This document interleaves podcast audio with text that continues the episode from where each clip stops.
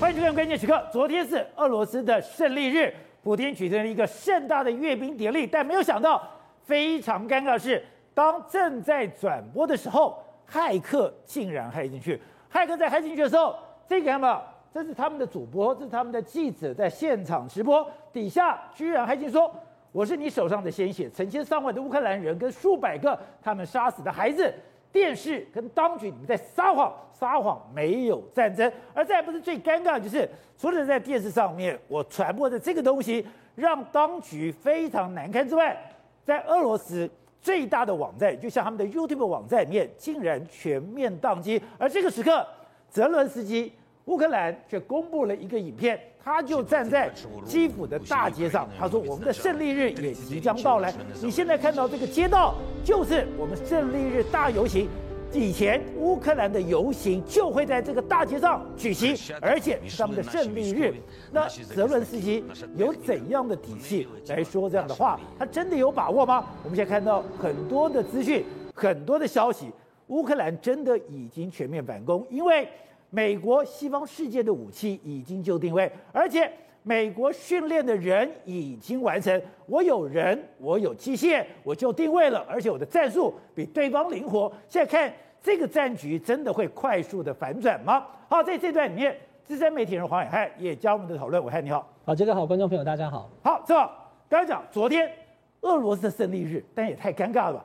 他们的电视台正在转播的时候，竟然。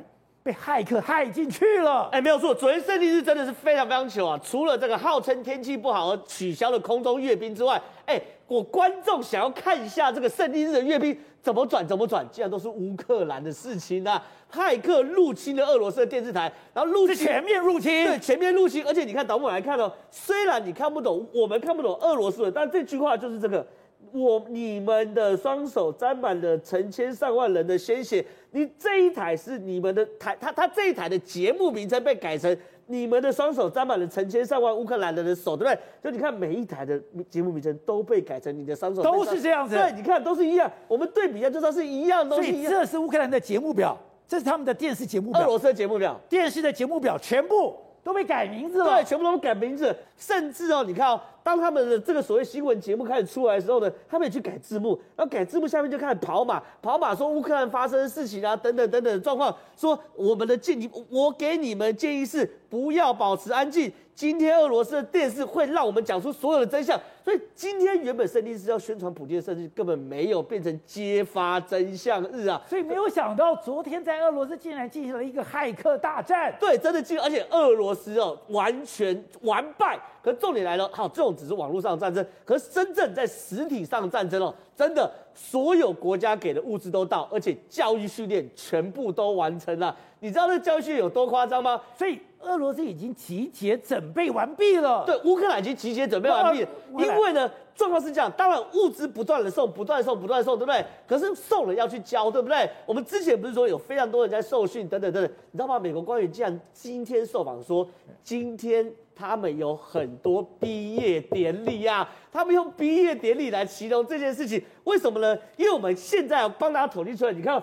哎，乖乖乖！榴弹炮已经有三百一十个人完成毕业典礼，剩下五十个人还在学。然后呢，M 幺幺三装甲运兵车有六十个人完成，然后凤凰幽灵呢有二十个人完成。然后连这种遥控雷达呢，还有人开始训练，甚至哦，他们已经开始上什么呢？他们开始上了 M 拐拐拐的维护课程了，维修都在学了。我打到打到一个程度，我要去等我看。今天我不是给你炮而已，今天给你的是全套。今天。M 乖乖乖已经有三百一十个人，M 幺幺三这个装甲运兵车有六十个人，还有四十五个人完成第二个课程。凤凰幽灵现在都已经结束了，还有现在这个最厉害 Q 六十四移动防空雷达，这是非常难的，竟然也有也有人已经完成训练了。对，所以说你看他们就是这个都是人到了，然后物资到了，然后这些东西全部都到的时候呢，你就知道。准备做最后的大决战了嘛，对不对？所以现在最后打打打打到哪？哈尔科夫，哈尔科夫现在我们每一天都在观察哈尔科夫，对不对？我们之前讲说俄罗斯不是往后退了四十公里吗？现在不是退的问题，现在已经要被包饺子了。包饺子。对，因为这个东西，你看来导播我们带回看。这个是俄罗斯跟哈尔科夫的，呃，俄罗斯跟乌克兰军队两边在抢哈尔科夫州的这个态势图。对，上面的部分是目前俄罗斯还控制住，下面是完全是乌克兰控制住。你看宝杰哥，我只要乌克兰再往上，从卢比日内再往上一点点，对，整个俄罗斯上半部就被包饺子。他唯一能够退就是往后退，退回别尔哥罗德。否则就会在乌克兰这边被。所以你说我如果这边一直往上，你现在这些俄罗斯的部队就完全在我的包围网，完全关门打狗。你唯一能做的事情就是什么？退回别尔哥罗德。否则的话，哈尔科夫州就要完全被俄罗被乌克兰收复。所以你看哦，所以这个地方是别尔哥罗德，对，这个地方是俄罗斯跟乌克兰的这个边境，对，这个地方哈尔科夫。再我们再看一遍，哦，他已经。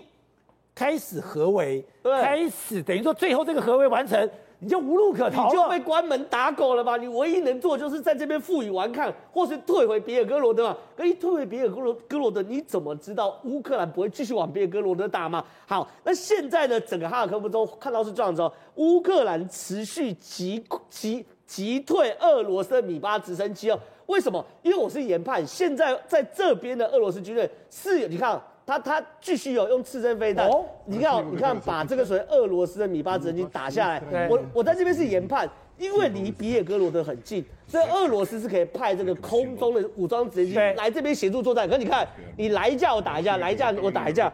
然后呢，你如果呢敢来坦克的话，一样 T 九零 M 坦呃 T 九零 M 坦克之前不是被打掉吗？最精锐要来这边救援，对不对？被打掉，哎，现在公布了被打掉瞬间的画面。我们之前只有看到被打掉之后的画面，对不对？这个 T 九零 M 号称陆军中的莫斯科号，你看哦，被击溃的瞬间也是被监射武器啊，所以我在想，标枪面前人人平等，你不要跟我讲是多厉害的坦克，这是被开罐了，你一样被开罐头了。然后呢，在这边一样拖拉机，乌克兰拖拉机拖了就把俄罗斯装甲车，你看一台台拖了就走。现在整个乌克兰在这边已经几乎要打一场胜战，甚至哦，来我们来看这边哈尔科夫。哎，既然出现了国土防卫营，开始去做最后扫荡。国土防卫营就是一般的士兵啊，不，就是一般的民兵，不是士兵哦。可是你看这个国土防卫营，你看有高矮胖瘦，然后男女老幼，很多年纪人都有参加，就知道乌克兰人在已经打俄罗斯打上瘾了，全民皆兵。对，全民皆兵，因为他们担心是什么？我把你合围之后，你旁边有些遗漏的，对，对不对？这边需要民兵去扫，所以你看这些所谓的他们出去之前呢，还有这个这个，呃。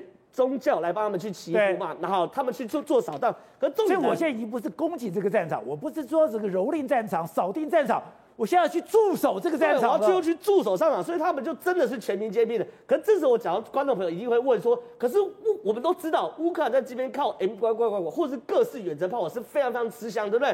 可是俄罗斯为什么没有去敌后破坏它，对不对？其实是有。所以乌克兰他们特别公布的一个是俄罗斯，你看哦，他。他们的特种部队从公路哦，去偷偷想要去摸哨，去摸乌克兰的炮兵阵地的哨，可是因为哦，乌克兰炮兵阵地的四周全部被无人机盯死，对，然后被无人机盯死之后呢，乌克兰第七十九空中突击旅的炮兵就发现你要来摸哨的时候，你看我就直接把你打掉，这不是补给线哦，不要不要不要误会，这是俄罗斯来摸哨，特种部队对抗，然后直接把你打掉的话，所以我们跟你讲。他的这个一个一个的营级战斗群，一个被这样嘛被拐拐拐拐，一个被轰掉。对，那你要轰我，我当然也要把你的战地给干掉。对，就没有想到战车只要进去，我空中的警戒就开始发动，空中警戒这些想要摸哨的战争就全部被打掉了。而且不只是战车，有的是战车，有的是那种类似吉普车，因为状况是这样，俄罗斯的射程的火炮射程只有乌克兰的一半。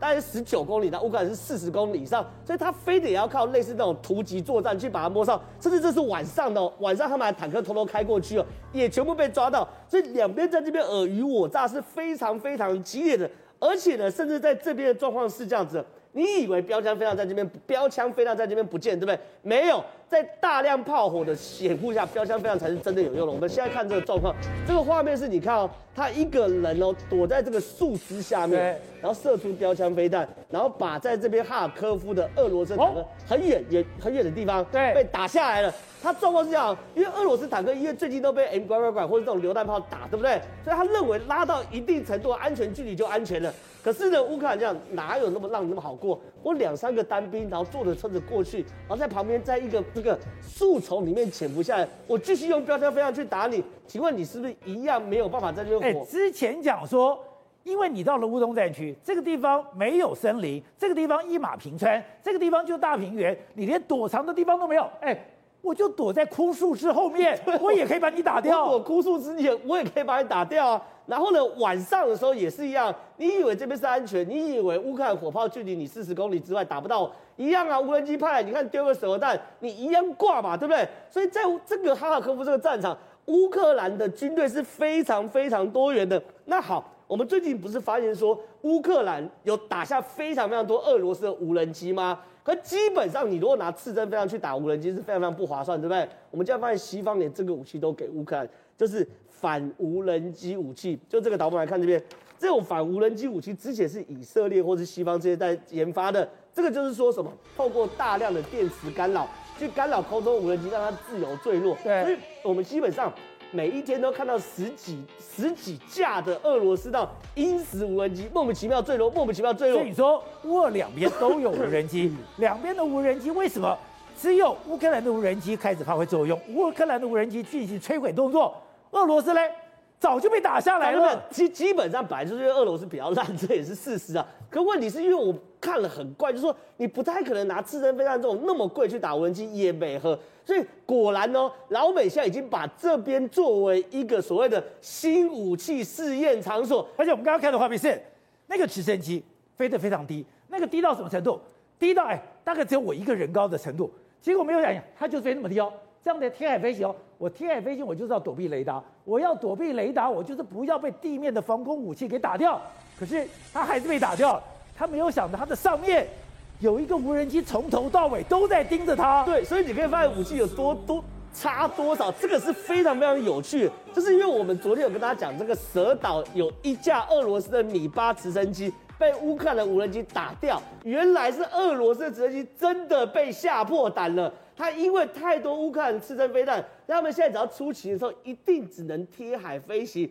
因为他们知道自己是没有空优的，所以贴海飞行的话，只要不要，因为海平面是圆的，不要被对方看到的话，就可能存活。结果没想到，在他贴海飞行的过程中，乌克兰派了一个无人机在这辆直升机上面，他就跟着这个直升机，然后跟着直升机过程中就丢一颗炸弹，这个直升机就毁了。所以你可以看到，在这场战争中，俄罗斯能用的武器非常非常的少。可是乌克兰能用的武器非常非常多，等于是集西方现在的大成，而且乌克兰用的非常非常顺手。好，各位，刚才讲美国不是只是给武器，刚才他现在已经不演了。他说，我们现在过去二十四小时，我有十三个来自七个不同国家的已经送到各个转运点。刚刚讲幺五的榴弹炮到幺二二的榴弹炮，连散弹枪、备件、悍马发电机，我全部送了。我不但送，而且我连什么？我连教育课程。榴弹炮的教育课程，运兵车的教育课程，凤凰幽灵的无人机的教育课程，而且讲他连说我在德国训练都告诉你了。更夸张的是，我的 M 拐拐拐，我不但教你怎么操作，连我所有的维修课程。都交给你了，这很重要吗？呃，当然很重要。其实我们都说买车容易哈，养车难哦。这个呃，牵涉到其实这个军售军售清单里面哈，其实有很多项项次哦。比如说以 M77 呃这个火炮来讲哈，哎，我们都大概知道说，哎，大概七十二门或九十门，哎，其实哎，但是呢，这个军售清单呢，其实还有一个细项，就是说炮管的支数，哎，这个就很重要了。为什么这个 M77 跟炮管有关系呢？因为哈，其实每门火炮我不但是送等于 M77 过去。嗯我还加了很多炮管过去，对，因为每一门火炮发射出去之后，其实它炮管里面有膛线哦，那膛线呢，其实你每发射一发哦，其实会侵蚀哦这个炮管的膛线。那这个炮管的膛线呢，是让哦这个炮弹打出去之后，哎，打得快，打得准哦。这个是呃对，就是这张图，这张图我们可以看到，哎，这个哦，中间那张图啊就跟膛线哦，膛线的话，其实你每击发一枚炮弹，其实都会对侵蚀膛线。那我们再想象一个画面，我们不是说这个 M77 嘛，重量很轻吗？但是呢，呃，很多地方是由铝合金哦来制造，重量比较轻。可是呢，我们想一个问题。炮管能不能用铝合金呢？好像是不行的。因为其实，呃，炮管呢，它其实就把炮弹发射出去之后，里面的炮管本身是有高温高压的过程哦。你在透过高温高压过程把这个炮弹推送出去，哎，推送出去之后不是一个，不是就完结了，不是，就是说你高温的时候，哎，其实你炮弹打出去之后，哎，其实。内外冷冷热压力也不一样啊，所以其实有些材质哦就会热胀冷缩啊，所以其实呃我们在讲那个重点说，哎，炮管跟炮弹它们是要密合的哦，所以你如果说一丝一毫没有密合的话，哎，那打出去会出问题啊。那为什么会出问题？然后最好是用美国哦配备给你的炮弹，我们顺便讲炮弹，我们之前不是讲说，哎美美国配备哈给乌克兰十四万发嘛，那其实每每每门的 M77 的那炮管使用寿命哦大概是击发。两千六百五十枚炮弹才要换炮管，哦，这个是呃它的概念。那为什么说炮炮管跟炮身的 match 这么重要？来，我们看一个图片，就是说右边这张图片哦，是印度呢在二零一七年的时候试射哦，他们 M 七七 C 的炮呃自走炮呃拖曳炮，那没想到呢，它是用自己本身生产的弹药呢，就会发生膛炸，那膛炸自己的弹药膛炸，其实。呃，印度也是一个军工大国啦，他们自己也也生产哈这个时候幺五公里炮弹。所以我如果要 M77，我要幺五榴弹炮，我但是炮管、嗯、炮炮管、炮身，包括我的炮弹都是要美制的，最好用原厂的。我们讲白点，就是最好用原厂。那你要用拼装厂，好，那个可能下场就这样。美国哈，除了军演哈，这个 M77 呃拖曳炮给乌克兰之外，其实它连炮弹还有炮身哈弹药基数的配发量。他们都已经算得整整细细，然后呢，其实我们不要忘记哦，这些的后勤补保人员，他们哦也是要训练，因为其实你后勤补保做的越完善，其实能够将哦这个武器发挥到最大的效用。好，我看，看现在这个战争是一个科技的战争，而这个科技战争，天上的卫星都可以知道现在交火最密集的地方如何。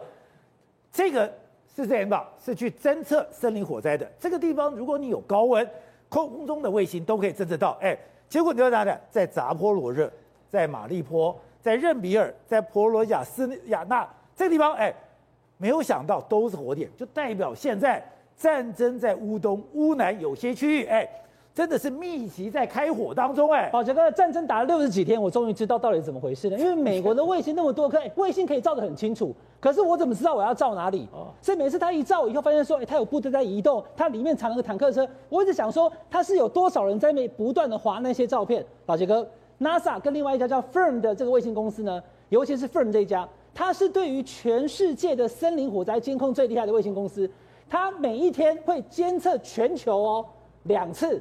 扫过去以后，哪里有红点，就表示哪里在起火。它用热度来做这个卫星的照片，所以呢，你直接看乌克兰这些战区可能在打。好，乌俄罗斯说我们在那边我们已经获得胜利了，乌克兰说我们要前进了。但是乌东正在打仗，全世界知道，可是打得怎么样我们搞不清楚啊。那你要去看那些卫星照片怎么挑？因为你看那推进去以后，它那个细部的位置太小了，你怎么选择呢？宝杰哥就是现在这个过程。这个凤的公司呢，它可以根据这些红点。然后再去搭配 NASA 另外的真正的卫星照片，就知道它在地面的状况是如何了。所以那就是炮火点。对，表示说这个地方正在交火，所以呢，它可能会有燃烧，它会有这些房屋，它会有甚至一些建筑物或者是树木，它根本就在交战，所以。它起火，它有热点，可以直接追踪到到底哪里正在交战。现在在交战的时候，它的热度居然卫星可以侦测到。对，就是这家公司，它这个我说我说它一天可以扫两次，它专门给你扫乌克兰。我它现在这个是机密，我也不知道它扫多少。但是扫这些过程当中呢，就可以大家了解到说，原来现在目前在顿巴斯地区，还有在这个乌东的战争呢，现在目前。俄罗斯跟乌克兰正在一个焦灼的状态。所以我们刚刚讲的那个火点在顿巴斯这个地区，对，真的非常火热。对，我们刚刚也看到了，它有好多好多的点。那西部来看的话呢，今天 CNN 就特别报道了，因为在这个北顿内茨克河呢，这个地方俄罗斯的军队呢，他希望能够在推进之后呢，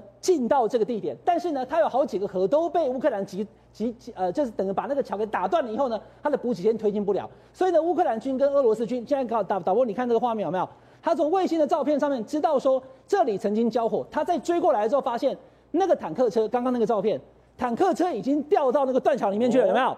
所以表示说刚刚这地方刚刚打过，刚刚有交战过，可是他很快的追过来以后发现说，俄罗斯他的补给线，他希望能够在顿内茨克这个区，在这个北顿内茨克这个河把他的临时的桥给搭起来，被乌克兰发现了，直接把桥给打断，一共有三座。打断之后呢，俄罗斯后面补给线又到不了了。哎，所以这个真的是动态管理，就是我随时可以知道这个战场的状况，我可以随时知道这个地面的驳火状态。对，所以地面的驳火状态居然透过这一种可以侦测热度的卫星，能够知道说到底哪里在打仗。那当然了，宝杰哥，因为这一次的这个目前战争打到现在哈，俄罗斯可以说是他要去侵略别人之后，他也要付出代价的。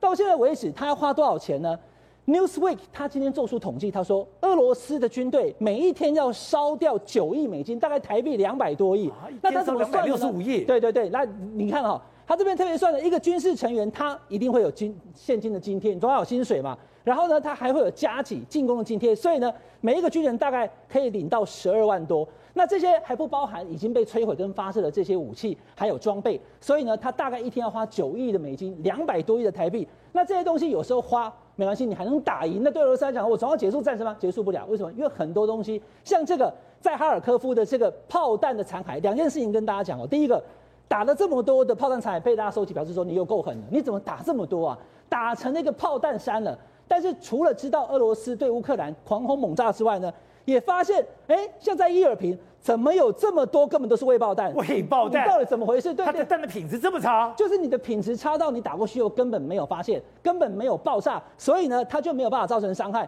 特别是这个，宝杰，你看哦，刚刚这个正好在讲，乌克兰可以用一种东西把它无人机弄下来，对，对不对？我我很怀疑这个就是，来，观众朋友，我给大家看一下哈、哦，这个是俄罗斯的二鹰十号无人机，它掉下来了，但是呢，乌克兰发现说奇怪。这个基本上你的整个无人机上面的编号应该是一样的，你是十号就十号，你就九号九号，怎么会有十号的机身九号的机尾呢？这怎么可能呢？来把，这个你看一下，这个飞机掉下来有没有？它其实基本上有一些掉损毁损的这些痕迹，可是好像没有被打到。那它怎么掉下来的呢？然后这里写的是一一四五一，有没有？这个地方写一一四五一，对，一一四五一，一一四五一。但是奇怪，后面怎么写的是一一四三多少？就是磨损了，二或多少？有没有？所以其实我的尾翼跟我的翅膀不一样，居然不一样。那居然不一样代表什么？代表它可能曾经也调回来以后，它收回去以后，再拼装以后，拼装的无人机，在这场战争当中，俄罗斯用这样的装备，怎么可能能够打赢乌克兰？好，瑞德，在这个战争里面，我们讲的最激烈当然就是马利坡。在马利坡这个战争，本来都以为说是俄罗斯已经掌握全局了，所以普京才跟他讲：“哎，我们现在围就好了，不用再打了。”可是现在有一个凤凰卫视的记者，他就想：“哎。”那马利坡完全都在俄罗斯的控制之下，我去采访应该很安全吧？可是没有想到，他说他去命差点没了。对，没错。那么这个是啊，活生生、赤裸裸、血淋淋啊，拍下来的第一手的资料。为什么？凤凰卫视他们呢？啊，全副武装媒体记者呢？那么我相信他们一定有这个俄罗斯的同意，还有包括这个听说，那么乌东的相关的民兵组织啊。陪同之下，让他们啊可以进到这个马利坡嘛。现在很现在没有世界，全世界没有多少媒体可以进到马利坡。那他进去了以后，你看看到那个准备要撤离啊，所谓的人道走廊的这些相关的巴士，然后呢，那么啊就靠近马利坡了以后，宝杰你知道吗？在他们靠近马利坡进去了以后，突然间，那么他们旁边的这个相关的人员呐、啊，叫他们要用时速一百公里以上的速度呢，快速前进。哦，为什么要用一百公里的速度快速前进？进了这段路总共呃长达六公里，为什么呢？因为这段路是乌克兰，尤其是亚速钢铁厂里面狙击手常常出没的地方，所以呢，所以他们怕如果开太慢的话，被我亚速亚速营的这个狙击手呢直接砰就打下去了。这不是已经完全控制马利坡了吗？对，就是讲说这些人都已经被被锁在亚速钢铁厂里面动弹不得吗？普丁不是已经跟俄罗斯的国防部长绍伊古讲？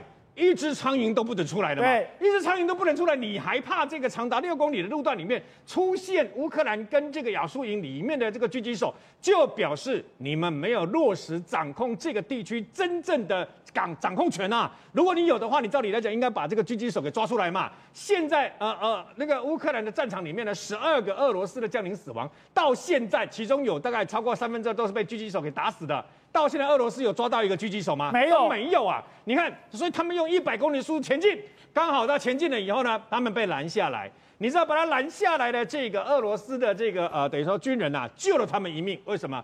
因为这个凤凰卫视的记者说，他们被拦下来了以后，前面有坦克啊，踢拐两的坦克跟一些军车啊。然后呢，可能是啊，是不是要让那个先行？这是他们拍到的，在他们前面，宝杰，你有没有发现炸了以后天空有一个黑黑的东西？你仔细看，有一个黑黑的，你知道那是什么东西吗？那是盖子吗？那个就是被开罐器开罐的塔顶跟炮管。啊、你知道那个爆炸威力有多大？哎，这是第一手。开罐的那个盖子被冲上去了。它真的爆炸了以后，它整个。砰！爆炸以后，你看黑黑的东西这是炸上去啊。对，那个就是我们俗称我们在这场战争里面很罕见可以看得到，T 拐两真的被开罐了以后呢，爆炸威力之大，可以让它整个炮顶跟炮管整个炸到天空去。哎，那个炮顶跟炮管也是蛮重的嘛，你知道吗？你就知道爆炸威力有多大。他们看到以后吓死了，吓了一大跳。为什么？因为如果没有在前面被这个俄罗斯的阿兵哥给拦下来呀、啊！依他们的速度，他们往前进到差不多快靠近的时候，刚好是那个爆炸，可能不知道是标枪飞弹还是什么反坦克飞弹直接炸开的那个时候，可能连他们车队都会有有问题啊，生命可能都有影响。但是从这段影带里面，你就可以看到，那个这个 T 拐两被开罐不是开玩笑的，是真的，一枚就可以干掉你了，你知道吗？那除了凤凰卫视这个之外呢？因为他们到了这个马利坡嘛。马利坡到底哦，到底为什么可以亚速军团、亚速营可以在马利坡的亚速钢铁厂可以奋战到现在？哎，七十几天了耶，可以奋战到现在。你把它不管这种空中的打击，这个为什么要打击一个地方啊？宝杰，你还记不记得曾经有这个所谓的呃亚速钢铁厂里面的工人呢出卖哦，就是所谓的乌奸，出卖他们，所以把亚速钢铁厂里面的一些通道哦，呃有告诉了这个俄罗斯的军人嘛，对，他们曾经一度攻打到里面去。后来又被迫退出嘛，他们炸了这个点，在桥下这个点，就是当时亚速钢铁厂出卖他们的乌奸所告诉他们这个位置。那么为什么炸那个地方呢？因为他们攻打进去以后又被打出来，所以干脆把这个出口出入口给炸掉，你知道吗？炸掉以后是不是就把你活埋掩埋这个地方了？然后呢，紧接而来，我如果还要查到其他地方的话，我再把你炸掉。但现在有俄罗斯的媒体报道说，他们怀疑、啊。亚速钢铁厂里面的这些呃，这个两千多位的这个等于说呃亚速营的人呐、啊，这些军人，他们是不是有其他的管道在补给弹药，或是补给这些所谓的粮食跟用饮用水啊？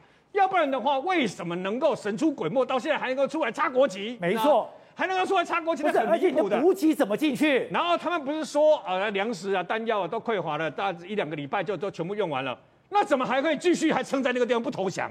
所以他们开始怀疑说，因为亚速钢铁厂不是接近这个所谓的海边吗？会不会会不会在马利坡的海边有通道是直接？因为它是个钢铁厂，所以它要用海水冷却嘛。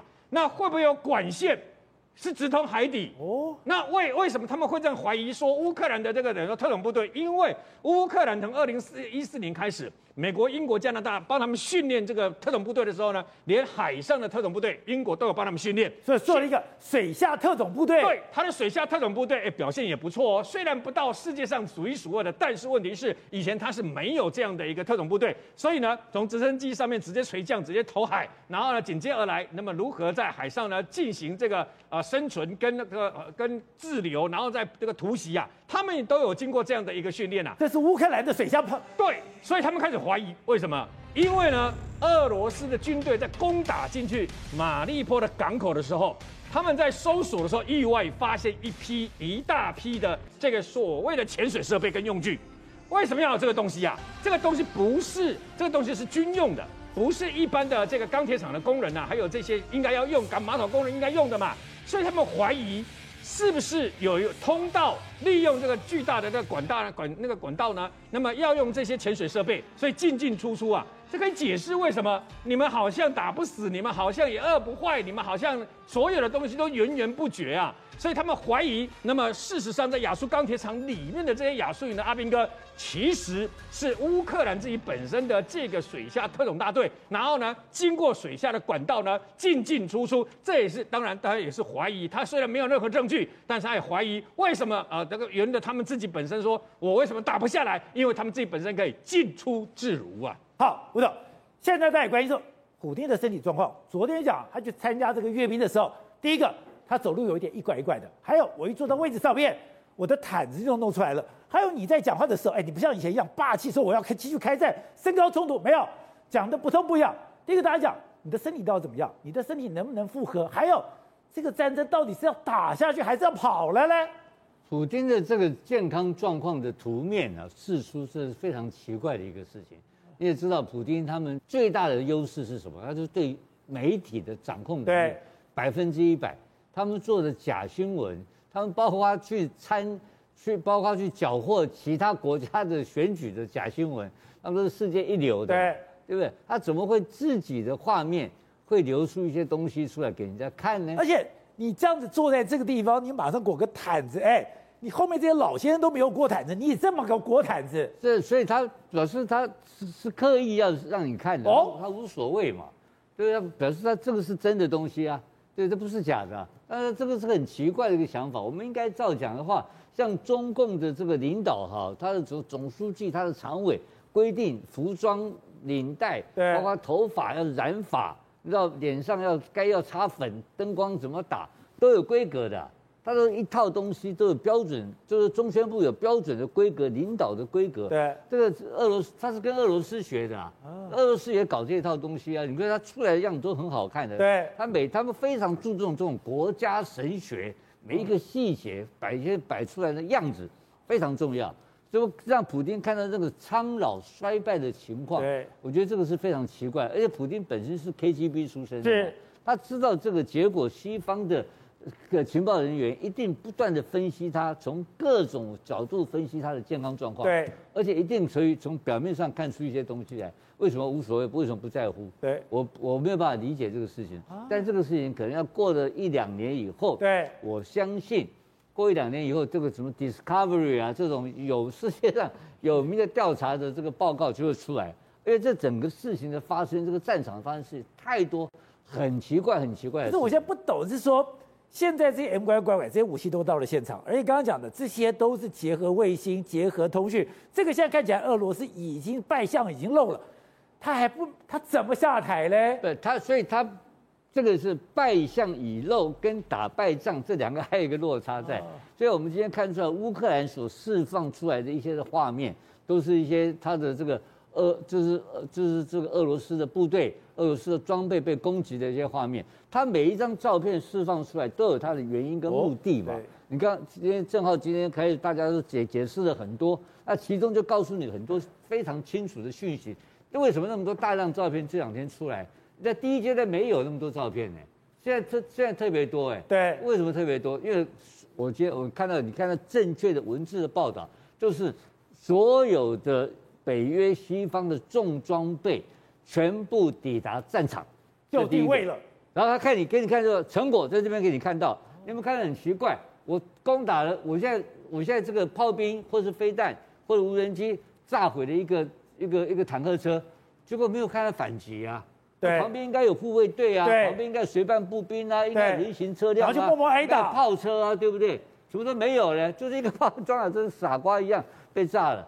那不是嘛？那已经是截取了某部分的最后的残余画面。对，前面一定经过一些激战嘛。哦。当然，你刚刚提到一个很关键问题，你要知道，这一次的整个作战是不对称作战。